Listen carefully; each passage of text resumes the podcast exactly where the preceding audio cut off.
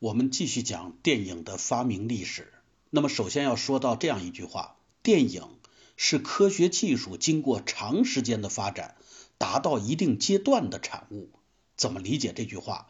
首先，我们要感谢那位伟大的科学家牛顿。十七世纪，正是他最先发现了反映在人的视网膜上，形象不会立即消失这个重要的现象。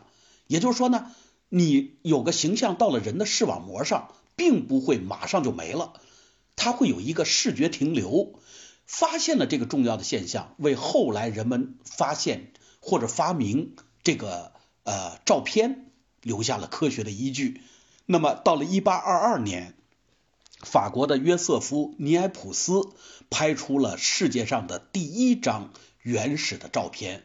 尽管这张照片曝光时间长达十四个小时，但是毕竟它迈出了人类历史上的伟大的一步，那就是1822年世界上的第一张原始的不能活动的影像出现了。到了1888年，美国的乔治·伊斯曼。发明了胶卷，至今呢，我们说到胶卷的时候，我们还会说买什么样的胶卷啊？伊斯曼胶卷就是以他的名字来认命名的。那么，一八八八年他发明了这个胶卷以后，一八九四年他就跟那位大名鼎鼎的科学家爱迪生俩人一起合作，制成了活动电影视镜。一八九四年，他跟爱迪生一起。合作制成了活动电影试镜，那么这个电影试镜呢，已经具备了电影拍摄也好、洗印也好、放映也好这三个基本要素都已经具备了，但是呢。它唯一不好的一点是什么呢？就是把十五点二四米长的凿了孔的这个胶片放映在一个大箱子里边。那么人们想看它怎么看？只能把脑袋贴到某一个地方，就有点像我们过去看皮影或者看看这种所谓的一些杂耍的录呃那个那个演杂耍的他们的那种灯箱广告一样。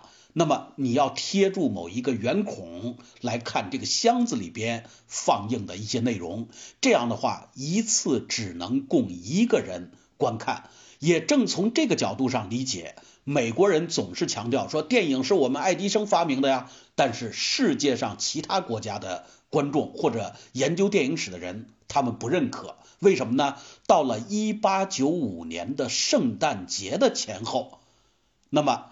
有法国巴黎的一对兄弟，他们带着他们自己的摄影机，带着他们自己拍摄的一些电影，来到了一家咖啡馆，放映了这些影片。那么，并不只是一个人看到，而是咖啡馆的很多人都看到了这样的活动影像。因此呢，我们把一八九五年的十二月二十八号当做了世界电影诞生的日子。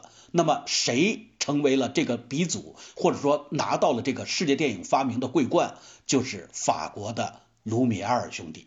那么卢米埃尔兄弟呢，他们是把自己的工厂里边的很多东西呢拍成了影片，例如他们自己家工厂里边拍成的木匠、铁匠，他们工厂里边在拆墙，他把拆墙也拍了下来，这些都成为了他们的影片。再有呢。他们非常喜欢设置一些业余摄影家的主题，也就是说什么呢？表现家庭生活的安静和乐趣。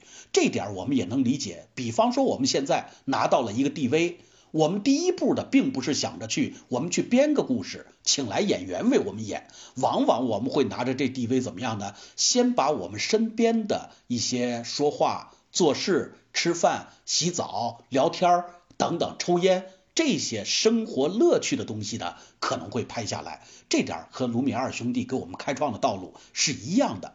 那么，属于这类主题的影片大概有哪些呢？有婴儿在喝汤、金鱼缸、儿童吵架、海水浴、玩纸牌、下棋、钓虾等等等等。那么这些影片，我们对它的形容是这样的：既像是一本家庭的照相册。同时呢，又像是无意中拍下来的一部描写上世纪末一个法国富裕家庭的社会纪录片。我专门在这个地方用了一个加重的语气，纪录片，是因为什么呢？卢米埃尔兄弟他们他们俩也没有想到，就在他们很随便的在拍类似这样的作品的时候，他却为未来的电影开创了一条前进的道路，或者说呢，指明了前进的一个方向。究竟开创了一个什么样的道路，指明了一个怎样的前进方向？我们在下一讲里接着说。